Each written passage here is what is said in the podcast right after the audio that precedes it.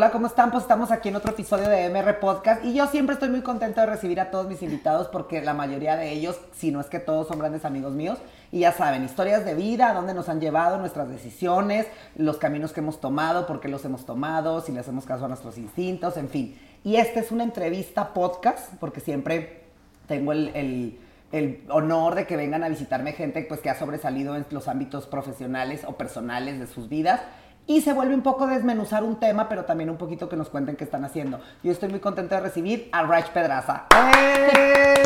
¿Cómo estás? Muy bien, mil gracias por tenerme aquí. Por fin lo pudimos coordinar y yo feliz, feliz de estar aquí contigo. Ah, pues bueno, mira, te voy a platicar un poquito. Es un platicar tú y yo, ¿no? O sea, como con todos mis amigos y platicar dónde empezaste, de dónde eres, porque luego la gente me pregunta, deberías de investigar. Yo lo sé y más de ella, pero quiero que tú me cuentes de dónde eres, qué soñabas, cómo lo fuiste logrando, qué te llevó a dónde estás y hacia dónde vas. Es un poquito eso. Ok, perfecto. Pues mira, yo soy Raquel Pedraza, eh, yo soy diseñadora de modas, bueno, más bien ahora siempre digo soy especialista en moda porque siento que un solo término no define todo lo que hago. Entonces, em, creo que nadie ha sido más testigo de mi evolución como a lo largo de mi carrera que tú. Porque bueno, Alex me vio empezar desde que yo llegué de San Luis, yo soy de San Luis, y este me vio llegar aquí con mil sueños, con mil planes y a la vez con ninguno. y, y, pues bueno, aquí estuve en Ciudad de México un tiempo y luego ya tengo casi seis años en Nueva York y allá me dedico totalmente a la moda, he hecho un poco de todo. He hecho styling, editorial, comercial, he sido asistente de personas, de stylists, de reality TV stars. y, este, y bueno, últimamente me he dedicado más como a todo lo técnico, eh, product development para marcas, marcas pequeñas y grandes. Y últimamente celebrity tailoring. Está padrísimo. Oye, y luego quiero que le platiques porque como bien dices, que yo lo sé, cuando estabas en México, prácticamente pues ya estabas despegando, ya estabas, y decides dejar todo eso y seguir adelante en Nueva York como para ir por cosas más grandes, ¿no? Y tienes ahora un curso, bueno, vamos a platicar eso después. ¿Cómo fue tu cambio y la decisión tan importante? Porque luego mucha gente es lo que me gusta, como no, va, no va en función a dar un, consejo, va en función a platicar una historia y que la gente vea que muchos inicios son fines y muchos fines son inicios. Tú estabas técnicamente hecha, empezando ya hacia tu primera colección y decides dejar todo y irte a Nueva York. ¿Cómo fue esa decisión? Sí, pues bueno, yo soy de San Luis, estuve aquí estudiando en México y a la par estuve trabajando y siempre fui como muy curiosa, muy creativa, muy como de que contigo me invitabas a eventos, como que todo lo que podía hacer lo hacía. Y hubo un punto en como que ya no sentía que estaba creciendo, estaba un poco estancada y, la verdad, tenía ganas como de hacer más, como de conocer más, como de otras culturas, como siempre digo, como toda la cultura que hay en Estados Unidos de las internships, de aprender, de tener mentores. Yo aquí tuve una gran mentora que fue Charo Pérez, es una diseñadora española de vestidos de novia y de verdad con ella aprendí muchísimo, pero llega un punto donde ya tenía que moverme y como que no encontré aquí para dónde y ahí fue donde fui de vacaciones a Nueva York y ahí fue donde dije como es, de aquí soy, o sea, aquí quiero vivir. Y, lo decidí y así fue. Em, justo de cuando fui de vacaciones un año después, logré yo irme para allá. Y bueno, pasaron un millón de cosas, pero ya por fin, este, pues tengo seis años casi allá, más estable, mucho mejor. Y, pues nada, seguimos, o sea, sigo con, con, mi sueño de seguir trabajando en la moda. Y de seguir creciendo. Oye, está padrísimo porque luego también muchas veces nosotros, como muy jóvenes, enfocados, llegas a un punto de la vida en que todavía no es tiempo.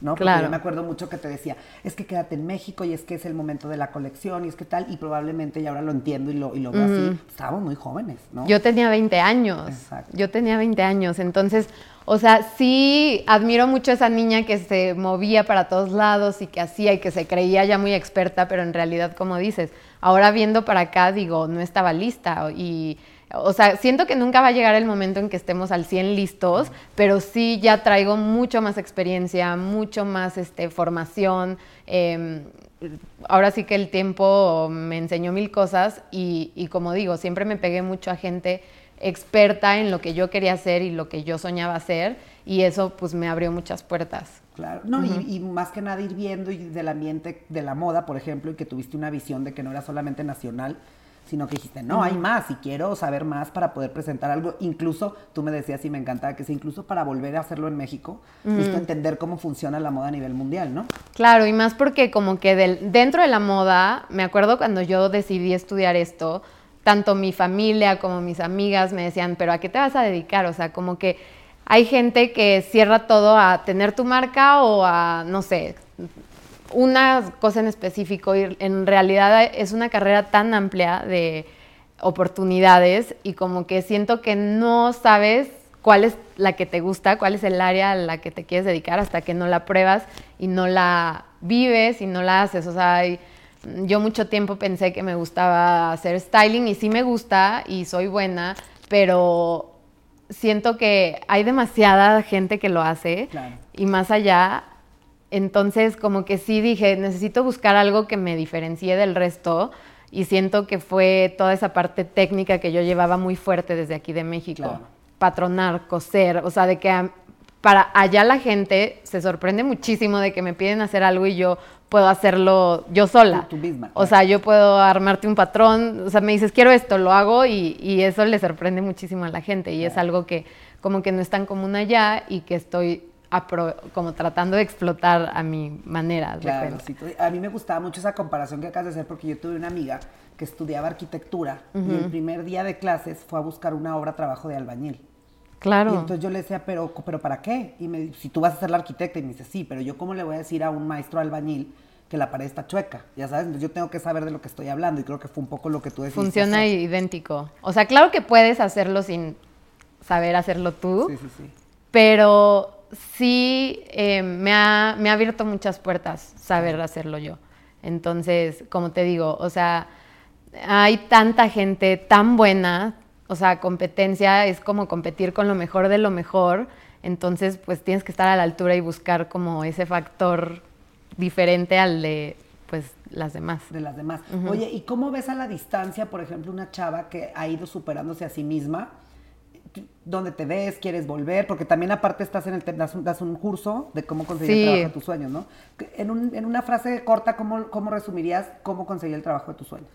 Pues yo siempre lo defino como el trabajo de tus sueños es diferente el tuyo que el mío, entonces primero que nada tienes que saber cuál es el trabajo de tus sueños para poder llegar a, a conseguirlo, ¿no? Porque muchas veces es como que vas sin rumbo, buscando, buscando, que siento que fue lo que me pasó a mí estando aquí, que sí estaba muy segura que era moda, que era eh, pues lo que estaba haciendo, pero no tenía esa firmeza como de que tengo ahorita. Entonces, em, sí, sí como que creo que con el tiempo vas, vas como que direccionando tu camino a, a donde tú quieres y ya una vez sabiendo eso, pues entonces sí ya te lanzas con todo. Claro.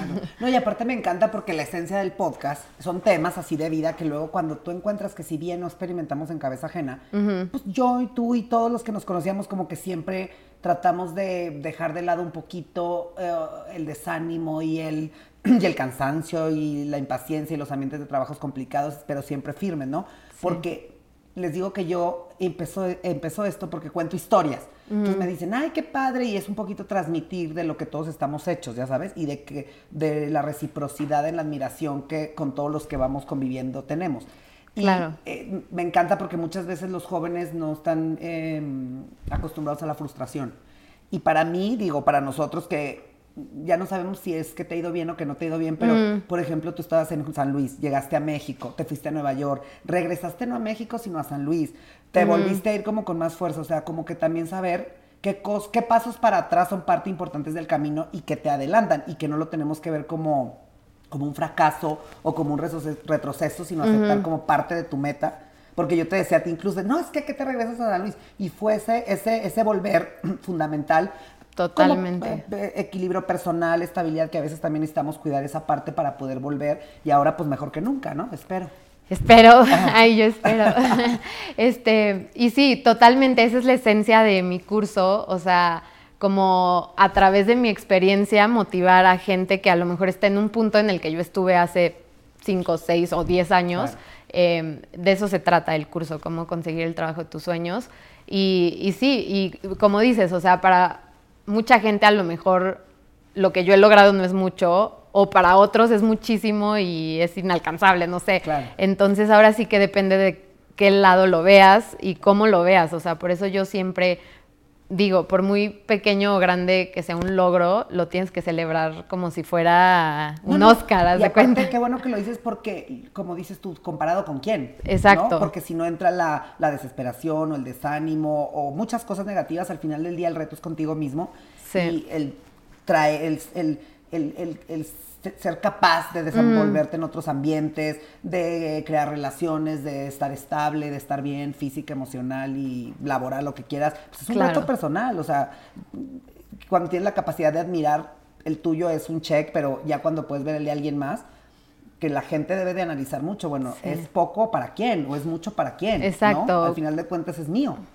Porque al final de cuentas, o sea, si te comparas con alguien o, tú dependes de lo que alguien más piense, nunca va a ser suficiente. Entonces es como, yo creo que se trata de disfrutarlo y de celebrar, porque por ejemplo lo que yo he logrado ahorita es como que para mí algo de que lo que antes nunca me había imaginado, ¿me entiendes? Que a lo mejor para alguien más no es mucho y, y, este, y así vamos, ¿no? Entonces, ahora sí que esa es como mi ideología ahorita. Pues está padrísimo. Oye, ¿y qué diferencia ves entre el ambiente? Que eso también me gusta, porque pues las personas como tú y como yo, que tenemos que salir, ¿no? Porque por más que sea la capital del estado, por más que sea el país o por lo que sea, pues hay diferentes ambientes. Me pregunta a mí la gente, es que ¿cómo haces para vivir en San Luis y luego en la Ciudad de México y luego en Nueva York? Digo, bueno, es que es la misma persona, ¿no? Como que tú tropicalizas eso, sí te has enfrentado con diferentes retos. Pues con muchísimos. Para empezar, el idioma. o sea, siento que una persona pierde su personalidad en otro idioma. O sea, no es lo mismo convivir socialmente eh, en tu idioma a en otro idioma, como que pierdes tu encanto a veces. Y fue difícil como que irme desenvolviendo en ese aspecto. Pero realmente, o sea, siempre me pasa como que en pandemia estuve dos años allá sin poder venir. Llegué a San Luis y sentía como si no me hubiera ido. Entonces llego a San Luis y yo soy de San Luis y como si nunca me hubiera ido a ningún lado. Y estoy aquí, soy la de que se va al centro y me sé todas las calles y, voy y compro mis telas y así. Estoy en Nueva York y de verdad me acoplé tan padre. O sea, como que yo sí siento que pertenezco allá. O sea, de que, mm, o sea, siento que Nueva York o lo amas o lo odias y es una ciudad difícil, es este complicado, es un ritmo de trabajo muy cansado, frustrante y si yo veo el lado malo, ya me habría regresado hace años, ¿no? Pero pues bien, o sea, poco a poco y igual siento que ahorita ser latino está de moda, entonces sí es diferente hace seis años que yo llegué a ahorita. El trato es totalmente diferente, todo el mundo ama ahorita a los latinos, este, ser mexicano, todo el mundo te pregunta, el español, bueno, ya todo el mundo te contesta, antes no, antes era más difícil. Se está poniendo como de moda, ¿no? Totalmente. No, y aparte digo, tiene que ver mucho como un tema de actitud, ¿no? Y es un poco lo que, quiero transmitir con las historias, de contar, y no es echarle porras porque me parece chocante, o sea, dependiendo el... La, es como yo mil veces que te decía, renuncia, ya vete, ¿te sí. acuerdas? Y ya, pero ¿cómo puede ser? Y después te caen los 20 y dices, bueno, a lo mejor fui un poquito este, no sé, inconsciente de la realidad de cada quien, ¿no? Porque dar consejos no tendrías que estar en los zapatos de esa persona. Y posiblemente lo que te digan, pues no lo escucharías. Pero me encanta ver los, no los, los avances, digamos, de, en tu vida, de las ganas que le echas, de lo bien que te va, porque cuéntanos un poquito, este, convives con, que al final de, eso me gusta de ti, de mí, de nuestros trabajos y de todos, que como que la gente es gente y el cliente es un cliente, o sea, no es como que esto, pero has tenido eh, diga, que, momentos importantes ¿no? en tu vida de, que reconocen mucho tu trabajo y eso es bonito, ¿no? También.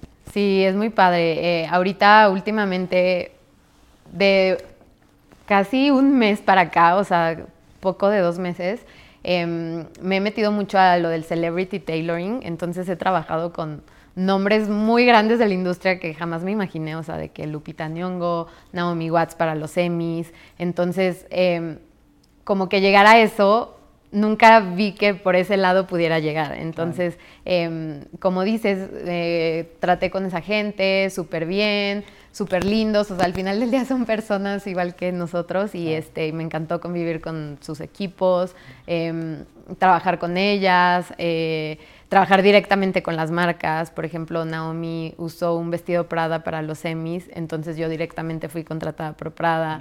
Em, fue al show de Fendi, igual por Fendi, y entonces es algo que para mí pues fue muy satisfactorio y, pues un logro. Claro.